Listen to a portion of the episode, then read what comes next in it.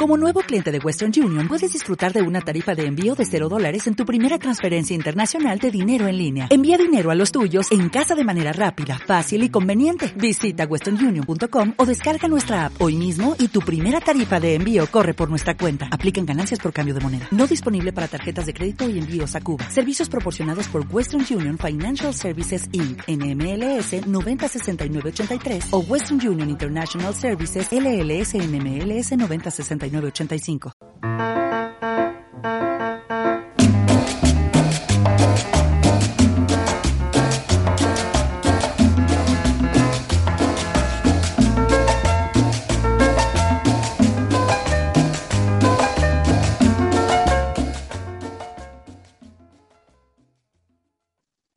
Hola, buenas tardes, bienvenidas, bienvenidos al spin-off pandémico de Navegantes de Tres Cabezas, el podcast provisionalmente titulado Mal de Muchos. Mal de Muchos. Conmigo soy Bernardino Oliva, soy, para el que no me conozca, soy médico de familia de la isla de Mallorca, en el interior de la isla, y conmigo está Enrique Piriz, también médico de familia y actualmente médico en la cárcel de Palma. ¿Qué tal, Enrique? ¿Cómo estamos? Hola, buenas tardes, Bernardino. Buenas tardes a todos y a todos nuestros seguidores y seguidoras. Pues muy bien, aquí sin mucha novedad desde la última vez. No he vuelto a, no he vuelto a tener guardia, así que mis novedades son los progresos de mis hijos en las múltiples tareas que estamos inventando para sobrellevar la cuarentena. Muy bien. Un día tenemos que podemos hacer un especial sobre juegos y actividades lúdicas para niños pequeños en el mundo moderno. Yo ahora estoy ya un poquito, ya, ya, estoy perdido. Ya. Yo, yo eso que yo ahora mismo estoy experto. Muy bien. Eh, quería. las cosas eso, parece que evolucionan muy lentamente estos, estos últimos días. Parece que con, por lo menos el día que estamos grabando, con tendencia a la mejoría. Tengo los dedos. Pero todo muy lentamente. ¿No? Eso parece, eso parece. Sobre todo, bueno, aquí en Mallorca las cifras siguen manteniéndose en unos términos bastante manejables y en el resto del estado parece que también los datos, sin querer lanzar las campanas al vuelo, van siendo alentadores. Eso es. Oye, ¿tú qué, qué opinas? Porque yo Tú me imagino que estarás también en grupos de WhatsApp con médicos, con compañeros de sitios, etcétera. Y no empiezas a estar un poco hasta las narices de todos estos testimonios científicos que llegan por todos los grupos de WhatsApp sobre el jefe de no sé qué servicio del hospital comarcal o universitario, me da igual, de no sé dónde, que según él el tratamiento debería ser tal o otro jefe de servicio de otra especialidad, de otro sitio, que según él, como la fisiopatología y la genética poblacional, la cosa debería ser tal. ¿Tú no puedes estar un poco harto de esta difusión de la medicina basada en el WhatsApp, en este mundo que, estamos viviendo? ¿Va a cambiar? ¿Los niveles de evidencia van a cambiar y habría que incluir los hilos de WhatsApp en los niveles de evidencia, por encima o por debajo de la opinión de expertos. Yo creo que es la, auténtica democratización del conocimiento.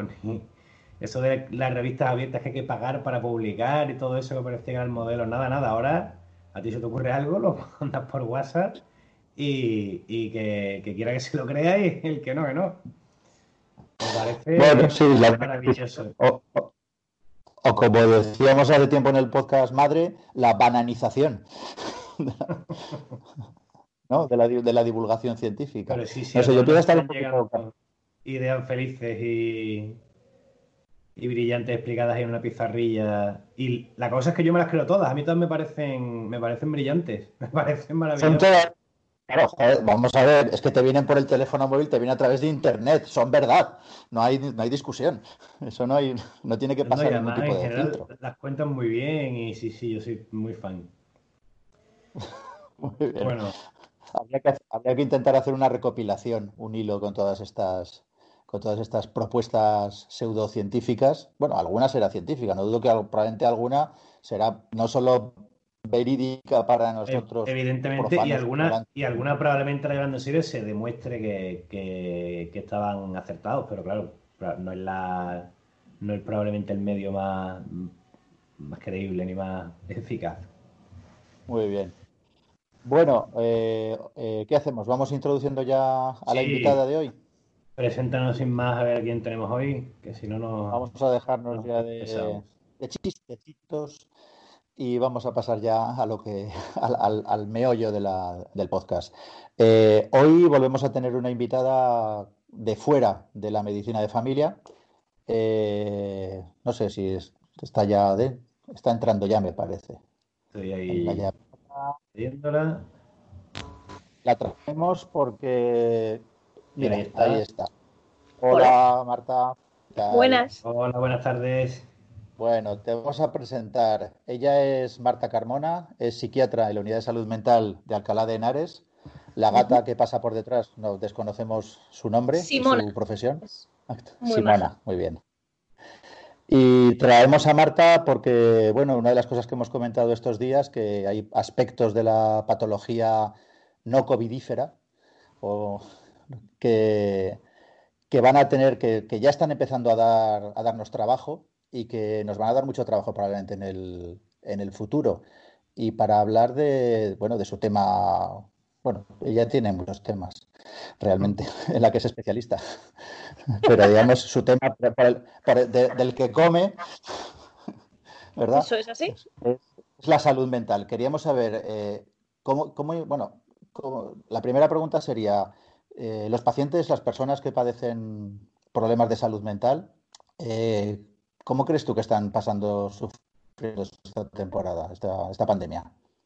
Bueno, o sea, yo creo que las personas que tienen un, lo que nosotros llamamos un trastorno mental grave o un problema de sufrimiento psíquico muy desestructurante, eh, eso les supone una, un, un, grado de vulnerabilidad que no necesariamente se acompaña de otros. A veces es gente que tiene un buen entorno familiar, un nivel socioeconómico aceptable y un entorno y un cierto sostén. Y entonces esas personas en general no, no parece que lo estén llevando muy mal. Pero cuando se añaden condiciones socioeconómicas precarias, que es muy a menudo, y otra serie de cosas, pues ahí se ve un eje de sufrimiento importante yo estoy viendo, estamos viendo, vamos, yo creo que el resto de, compañeras mías pensará lo mismo. Hay una diferencia monumental entre las personas que están en seguimiento en la red de atención psico, ¿no? la, en la red de rehabilitación psicosocial y las que no. ¿Vale? Porque la red de rehabilitación psicosocial, por lo menos en la Comunidad de Madrid, pero yo juraría que en el resto de comunidades funciona igual, tienen orden desde prácticamente el principio de no hacer trabajo presencial, han cerrado todos los dispositivos, salvo los residenciales, pero sí se han volcado en hacer apoyo telefónico y en seguimientos exhaustivos de estas personas e incluso visitas domiciliarias y apoyo domiciliario. Entonces, estos, claro, estos equipos tienen una proporción de profesionales por paciente muchísimo mejor que la de los centros de salud mental, que también estamos intentando hacer eso. Sea, en todas las áreas, la parte de sanidad también está intentando volcarse en la atención domiciliaria y en el seguimiento telefónico para evitar urgencias hospitalarias, para evitar ingresos y para evitar que las personas tengan que venir, ¿no? Y para dar apoyo a todas las eventualidades que surjan. Entonces, hay una diferencia brutal entre la gente que estaba en seguimiento en, en la red de rehabilitación y la que no. ¿Vale? Entonces ahí ves, por ejemplo, pacientes demasiado graves como para ir a, esa red porque no enganchan, porque no dan el perfil, porque no cumplen alguna de las características, porque, pues eso, por las condiciones de vulnerabilidad, estas que, digo, pues que se, que se han quedado fuera y esa es la gente que más fuera se queda del todo. ¿vale? Entonces, bueno, Aún así es muy, agudo para, plantear, yo creo que estas cosas habrá que mirarlas más, más a largo plazo, ¿no? Pero, pero luego también otra cosa que hemos visto desde toda esa gente que no vamos a contar con la red de, rehabilitación porque no están dentro, sino que, que, tenemos que, o sea, que queremos hacernos cargo nosotros, el concepto de qué es grave y qué no, o qué consideraríamos trastorno mental grave y qué no, pues claro, es, peculiar, ¿no? Porque gente que a priori por DSM o por CIE sería muy grave, están pudiendo manejar las cosas estabilísimamente y perfectamente bien y gente que según esos mismos criterios o según los baremos de discapacidad, por ejemplo, a priori no tienen patología muy grave, pues aquí se ven muy vulnerados y muy expuestos, ¿no? O sea que aquí habría que pensar más en una fragilidad de pacientes más que en gravedad. Pero esto son cosas que vamos pensando un poco sobre la marcha y un poco viendo en el, en el día a día, ¿no? Pero esto ha sido una de las cosas que hemos tenido que replantearnos desde el principio, ¿no? También eh, yo tengo la suerte de trabajar en, una, en un equipo que es muy pequeñito en el que yo he llegado a hacer relativamente poco, entonces yo no tanto, pero el resto de compañeras eh, todo el mundo conoce a todos los pacientes, de manera que ha caído la mitad del equipo nuestro de baja, más o menos, y no ha pasado nada porque eh, gracias a ciertas personas que, que sí que llevaban desde hacía mucho tiempo trabajando ahí, a toda la gente muy frágil se la tenía medianamente ubicada. ¿Vale? Por supuesto que seguro que se ha escapado gente, pero, pero sí que se ha podido dar una respuesta muy buena en ese sentido, mientras que equipos de salud mental, imagino que esto pasa igual en, en cualquier parte, ¿no?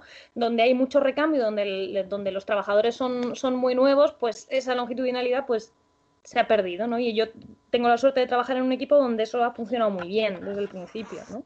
Igual que en un área que se ha volcado, ha reconvertido prácticamente toda su actividad desde el principio, incluso desde antes de que se cerrara la, unidad de agudos del hospital, que se cerró hace unos días, en intentar eh, eh, multiplicar por el máximo número posible las camas de hospitalización domiciliaria para atender a las personas en situación de crisis grave en, sus casas. Entonces, mm, ese equipo que habitualmente es un equipo pequeñito, ahora lo lleva mucha más gente, ¿no? Entonces, bueno, ha habido como una respuesta muy buena. No en todas las áreas ha sido así, ¿eh? Ha habido áreas que han intentado mantener su funcionamiento habitual hasta lo más tarde posible. Bueno, ha habido una disparidad de respuesta grande. También porque probablemente no ha habido unas directrices muy claras de qué había que hacer y qué no, qué, qué población habría que priorizar la atención y cuál no. Entonces, al final ha estado un poco a criterio de cada servicio. Bueno, veo muchísimas similitudes con, con la atención primaria, como, como siempre. Sí, es que somos más hermanos de lo que parece en realidad. tanto en el tema de la reorganización, de cómo lo habéis reorganizado, como, como en la falta de directrices y el un poco a criterio de, de cada uno. Eh, porque vosotros entonces en, en, el centro concretamente en el que trabajas tú, ¿estáis, ¿estáis recibiendo pacientes en el centro? En, en, uno de los sitios sí, pero por ejemplo para mantener tratamientos inyectables o para gente que iba a recoger eh, diariamente la medicación o cosas así, pero se ha intentado minimizar eh, todo lo posible la presencia de pacientes en el centro precisamente para los que sí que tienen que ir tengan el mínimo riesgo posible y para que el, el personal tenga el mínimo riesgo posible. Entonces sí que sigue habiendo actividad, pero en realidad están en cuadro. Yo no estoy yendo, yo estoy trabajando desde casa por decisión del servicio, más que nada por, por un tema mío de, de, salud, por factores de riesgo, tenía más riesgo que las compañeras al, al estar expuesta y entonces eh, también salud laboral decía que no, que no atendiera pacientes con COVID o sospecha de COVID que es como con transmisión asintomática, no sé muy bien cómo quieren que distinga cuál es riesgo de COVID. ¿Quién es quién? Entonces tengo la suerte de tener unas compañeras muy solidarias que desde el principio dijeron que, que si se tenían que hacer cargo de, de, más cosas, porque hay cosas que no sé, o sea, en salud mental como en el resto, es verdad que nosotros no tocamos mucho pero hay cosas que no las puedes hacer a distancia, ¿no? Y que no las puedes hacer telemáticamente, sobre todo porque cuando además, pues eso, no te dan acceso remoto a la historia, no te dan cosas, ¿no? Entonces es, es currar de una forma muy precaria pero bueno, allí está un equipo muy mínimo, en el, equipo de salud mental mío, que está separado del, resto del centro de salud mental, son muy poquita gente, pero sí que siguen haciendo lo presencial lo mínimo imprescindible, ¿vale? Y se ha intentado eso, también favorecer desde ahí lo, domiciliario con, toda la logística complicada que eso tiene, claro. Dicen que una de las cosas que se va, bueno, que se está potenciando ahora, estás hablando de ello, que probablemente se va a potenciar en el futuro, es la atención telefónica, telemática, como queramos decir. ¿Cómo estás viviendo tú la atención telefónica a los pacientes con trastorno mental? Bueno, o sea, yo creo que hay una diferencia monumental entre los pacientes que eran míos ya de antes y yo los conocía, les llamo y les veo, o incluso los que son de compañeras que están de baja pero conocen al equipo un poco y conocen un poquito el funcionamiento y les llamas, ¿no? Que los pacientes con los que contactas que les acababa de derivar atención primaria y que no tenían contacto ninguno y ahí es como, hay una barrera muchísimo mayor y es como bastante más difícil. También en mi área una de las cosas que se intentó hacer desde el principio para descargar a primaria lo más posible, o sea, porque nos nuestro servicio desde el primer momento, aparte de que en el hospital como que se intentaron reorganizar para dar el mayor apoyo posible desde la parte eh, eh, ambulatoria, ¿no? Lo que se intentó fue descargar lo más posible tanto de asistencia presencial como al, hospital como, como, a primaria. Entonces, por ejemplo, se facilitó un teléfono para que eh, eh, se proporcionara a los pacientes que no tenían contacto con, con, salud mental, ¿vale?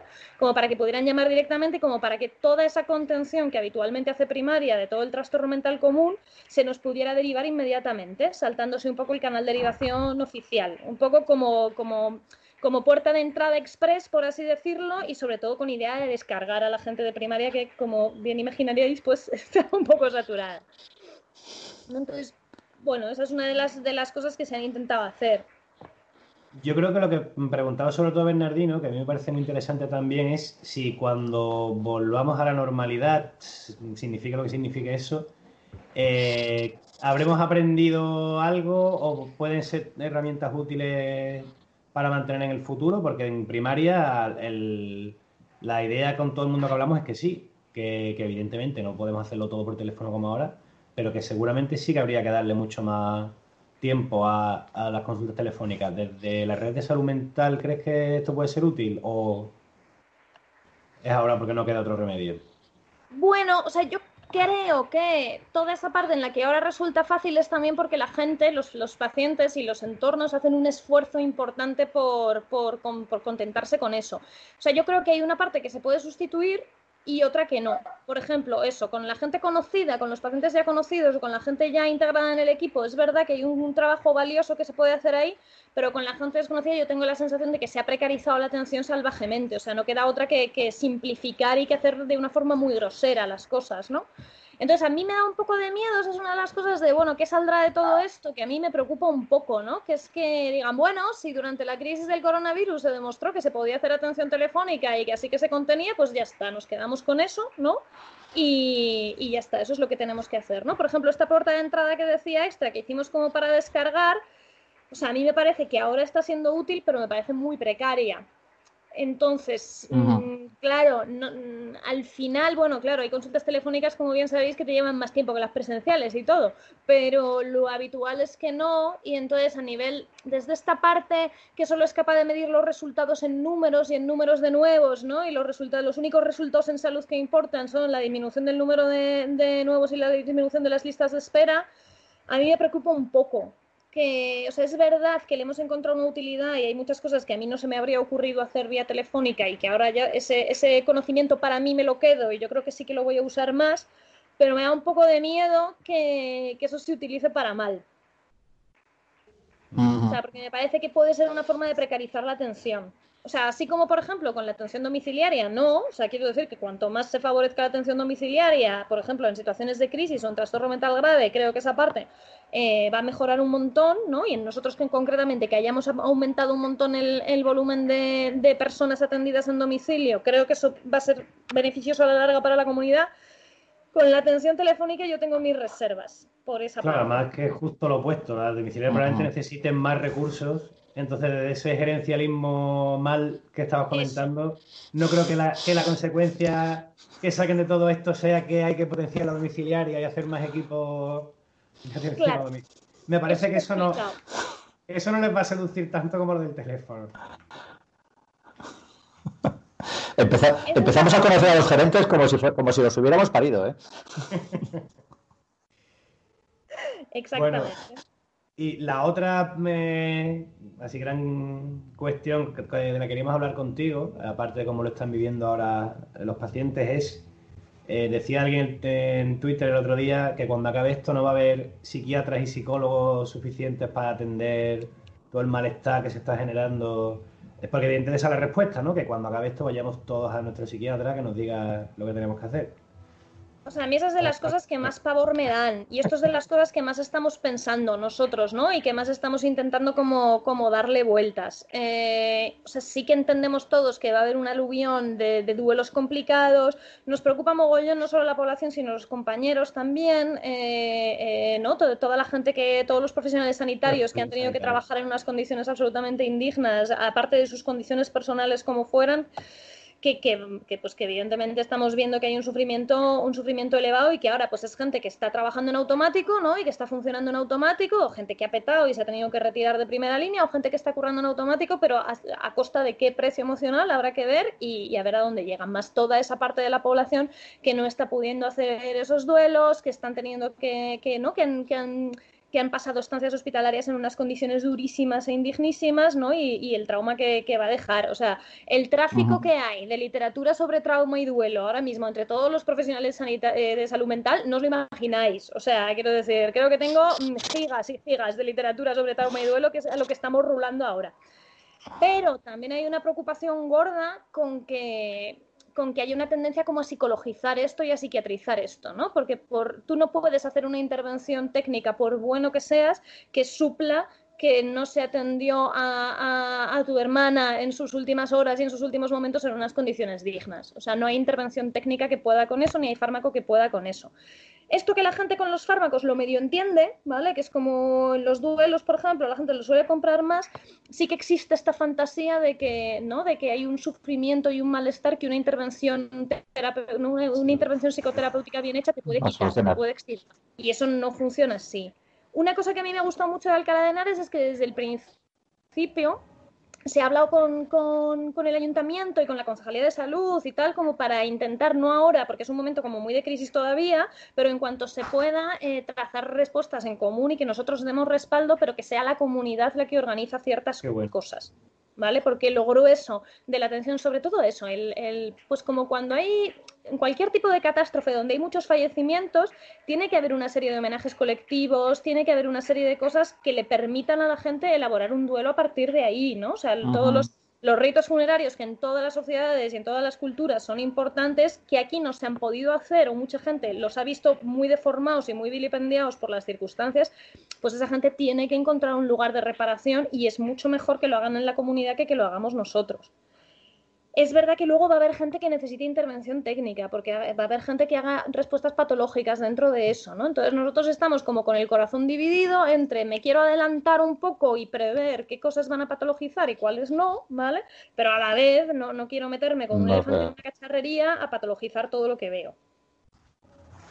Sí, porque quitando las, los pacientes con trastorno mental grave que comentábamos antes, yo el otro día me acordaba en la consulta, después de varias llamadas telefónicas, de un taller sobre distimia en el que estuve hace unos meses, por casualidad, y pensaba en muchas de estas mujeres cuidadoras, etcétera, la situación que están viviendo actualmente, cómo están, por poner un ejemplo de un colectivo que yo creo que lo va a sufrir mucho esta situación.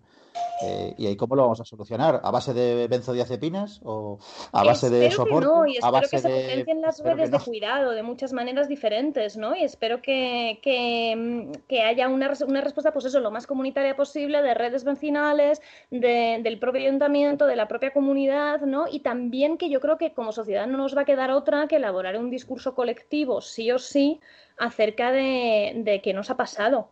O sea, que esto al final se va a vivir como un trauma generacional, ¿no? Y, creo que la manera de hacerlo no es solamente en el interior de las consultas o haciendo grupos terapéuticos o grupos de autoayuda o grupos de soporte, incluso en la comunidad, que puede tener su utilidad, sino que tenemos que poder elaborar un relato común y que no sea solamente del meme de, me enfado con, o con el gobierno o con el otro gobierno o con lo, ¿no? que no sea una sola, solo una cosa desde el cabreo, sino de poder hacer un relato común, ¿no? De, de quiénes éramos, quiénes somos ahora, qué nos ha pasado, por qué nos pasó esto, si esto se podía haber hecho de otra manera, si esto no, qué cosas buenas salieron de esto, qué redes informales de cuidado se activaron con estas cosas, ¿no? Porque igual que esto está enseñando una parte terrible, también hay una parte, ¿no? De, vecinos echando cables a vecinos que, que ni se habían puesto cara en un montón de tiempo, ¿no?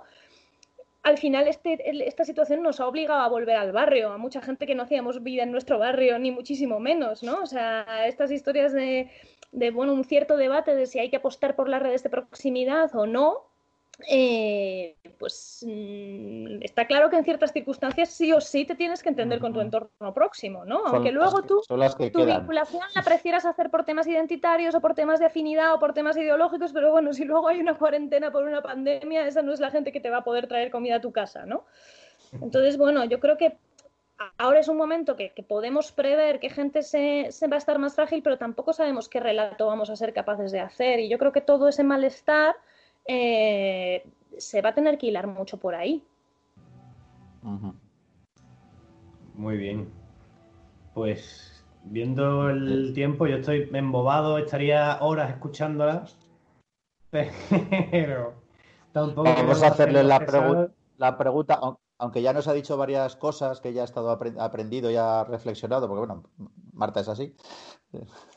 Eh, eh, uno de los eh, hilos de este podcast es intentar que nos cuentes, que nos, que nos hagas, que compartas con nosotros alguna reflexión que hayas tenido estos días eh, a propósito de algún caso que hayas vivido, a propósito de alguna situación. Caso, cuando decimos caso, no hablamos de un paciente específicamente, puede ser con compañeros, puede ser con el vecino, cualquier cosa. Algo que te haya hecho reflexionar sobre, sobre todo sobre tu futura práctica. Sobre... sobre, eh, que, te, que, pueda que te, haya, que te haga cambiar en algo, algo que pensabas de una manera, que hacías de una manera, que, te, que lo vayas a hacer distinto en el futuro. Me viene lo primero lo personal porque resulta que para mí la crisis del coronavirus ha supuesto un curso de cocina monumental porque en mi casa estaba repartido que cocinaba siempre mi marido y mi marido ahora está, el pobre, confinado en una habitación por una neumonía COVID, ¿vale? Con lo cual me he tenido que hacer cargo yo de toda la movida, con lo cual he aprendido a cocinar que no os podéis ni imaginar, ¿vale? Entonces, yo para ti el caso ha... valorado mucho los cuidados, ¿vale? El incidente crítico. No me ha quedado otra que hacer un tour de force por los cuidados domésticos que, oye, creo que eso me va, me va a modificar un poco la, la visión. Y luego intentando pensar, joder, yo creo que a mí no me ha dado tiempo todavía a reposar demasiado de las cosas que estoy, que estoy viendo. O sea, sí que hay una cosa, eh, que de hecho hay una cosa que le he comentado en Twitter hoy y me, y me, perturba un poco. O sea, yo pues no sé a cuántas personas he podido llamar estos días, o sea, mm, pues no sé, 300, 400, una cosa así, entre pacientes míos, pacientes de otros, tal. Y hay unas, claro, hay unas diferencias brutales entre, y además ahí sí que yo no veo, o sea, no, a lo mejor si lo estudiara sí que encontrara unas correlaciones, se encontraría unas correlaciones, ¿eh? pero, pero, pero creo, ahora intuitivamente diría que no las hay. Eh, hay gente, independientemente de su nivel de gravedad, de que te conozcan hace mucho, que te conozcan hace menos, eh, de que aparentemente la vibra en consulta sea mejor o sea peor hay gente que cuando tú la llamas a preguntar, eh, inmediatamente te preguntan, en estas circunstancias, digo, te preguntan a ti cómo estás, te, preguntan a ti si en tu entorno hay gente afectada o no, y, ¿no? y, como que te ven de alguna manera. Y otra gente que para nada. Y, y, de alguna manera a mí me preocupa un poco que esa gente que no me ha visto, ¿no? y que yo les he llamado, les he preguntado y tal, y, se han relacionado como con una máquina expendedora de algo, ¿vale? Una máquina expendedora de ITs o una máquina expendedora de, de, consejos o una máquina expendedora de lo que sea, si esa gente que tenía esa actitud de, de, no ser capaz de ver al otro, si voy a poder mantener la misma relación terapéutica con ellos o no. Y eso es como una cosa que me preocupa un poco. De la misma manera que toda la otra gente, que es muchísima más, que sí he podido ver que, eh, que me veía, sí que me parece que, que, en ese sentido la, la relación como que ha, ha, madurado, ¿no? De alguna manera, o como que yo les voy a poder ver de otra manera también, ¿no? Entonces tiene la, la, la cara buena que como aprendizaje, que es como bastante, bastante importante, pero tiene esta otra parte de, joder, y dentro de tres años yo me acordaré de esto, tendré esto presente, ¿no? Eh, esta cosa como de, en una situación tan, tan difícil socialmente como esta, la gente que te, que te podía ver y la que no. Bueno, tendremos que ver. Sí, yo, yo lo que tú cuentas lo, he notado también. Personas, eh, pacientes, personas a las que llamas y que denotan una, una emoción en la llamada. generalmente les notas que la voz les cambia, que se emocionan, etcétera, incluso, o a veces incluso las notas como un poco enfadadas con la situación, pero bueno, notas una emoción. Y luego personas un poco aplanadas emocionalmente, que parece que son como autómatas que te contestan sí, no, bueno, bien, adiós. Como si no hubiera pasado nada. Y sí que me ha llamado, ahora que lo comentas, me ha llamado también la atención. Claro, date cuenta además que por la historia mía, yo cuando, cuando o sea, la, la cantinela está del primer minuto, que ya me lo sé de memoria y lo digo como con musiquilla incluso de, mira, eh, por orden de la consejería estamos intentando reducir la, la, actividad presencial, pero si queremos mantener contacto, además yo por un tema de salud mío no puedo ver pacientes, con lo cual sí que tengo que llamar por teléfono sí o sí, entonces ahí es brutal como mogollón de gente es en plan de, pero tú estás bien, tú estás, y otra gente es como, me da exactamente igual, tu problema es salud, yo lo que quiero es qué hay de lo mío, ¿no? Entonces es como, bueno, peculiar. Pero bueno, el que hay de lo mío es una respuesta humana, ¿no? Dentro de lo que cabe también, ¿no? Y en cierto contexto adaptativa también. Sí, una necesidad a veces, ¿no? Bueno, pues. Cuando es la gente que tiene que tomar decisiones, la que se estanca en el, en el que hay de lo mío, ¿no? Cuando son los, los consejeros, ¿no? Los, los, los, presidentes de la comunidad, las direcciones de los hospitales, las del que hay de lo mío. Ahí hay más problema. Pero bueno, en, en, la gente de a pie, pues, ¿qué vamos a decir, no? Pues como nosotros, pues, que hay de lo mío? Un poco también. Muy bien, pues no sé, Enrique, ¿tienes algo más que, que comentar? No, no, yo ya digo que estaría horas y horas, pero vamos a intentar mantenernos en nuestra promesa de que sea breve. Así que nada, simplemente darte las gracias, Marta. A vosotros. claridad y tu brillantez oratoria, como siempre. y cuídate mucho, dar un abrazo a tu marido convaleciente. A distancia todavía, pero se lo daré. Y esperemos que, esperemos que podamos vernos pronto y abrazarnos. Ojalá. Bueno, os iba a enseñar a la gata, bueno. pero he corriendo para que os dijera adiós. bueno, Marta, lo mismo, muchas gracias. Eh, un abrazo. Eh, otro para tu marido, que esperemos. Empezamos a ser un poco gafes, Enrique, ¿eh? con esto de los invitados. Pero este ya estaba malo Estamos teniendo Un tanto... Este no tenemos nosotros la culpa, ¿no? Bueno, vale. no este cuentan nuestras estadísticas. No parece. No es de lo que se ha puesto después de pasar por aquí. Y bueno, Marta, también me acordaba de ti el otro día, porque, bueno, Marta Carmona y Clara Benedicto iban a venir, habíamos convencido al resto de la Ibanfic de traerlas para que nos dieran un hermoso taller sobre el apocalipsis zombie, que por cierto, uno no pensaba que esto iba a suceder en la realidad. No, de hecho creo que vamos a tener que revisarlo, porque claro, esto, de alguna manera esto tiene que salir. Bueno, pero ahora, ahora, podéis convertiros en un taller superventas. ¿eh? Sí, eso es verdad, eso es real. Pero bueno, nosotros os pedimos primero, o sea que espero que cuando esto se solucione y podáis venir, os podamos volver a invitar. ¿De acuerdo, Marta? Contamos con esa visita. Muy bien. Bueno. Pues un gusto. Un beso. Cuídate. Chao. Hasta luego. Muy bien. Pues nada, otra conversación muy interesante. Llevamos dos episodios llenos de mujeres poderosas que da gusto, ¿eh? Porque nosotros simplemente nos sentamos y escuchamos. Escuchamos embobados. Sí, sí, muy bien. Como siempre, bueno, yo lo conozco hace mucho tiempo y, para mí es un referente eh, intelectual, ético y político. Muy bien, Enrique. Pues nada, vamos a irnos despidiendo. Sí, recordamos como siempre las formas de contacto, eh, aparte del canal de YouTube, para los que no mm, tengáis tiempo de sentaros a mirar eh, en Evox, iTunes, Spotify, todas las plataformas de podcast de audio, están colgados todos los episodios. Y podéis seguirnos en nuestra página de Facebook y sobre todo, que lo que más usamos, nuestras cuentas de Twitter, tanto la de Navegantes de Tres Cabezas como la de eh, Bernardino C.C. Baxter y la mía Epiris. Y un abrazo a todos y a todas y hasta el próximo episodio. Que será ya el 12, porque no lo hemos dicho, pero este era el episodio número 11. Creo que se nos ha olvidado comentarlo al principio, ¿eh? 11, ojo.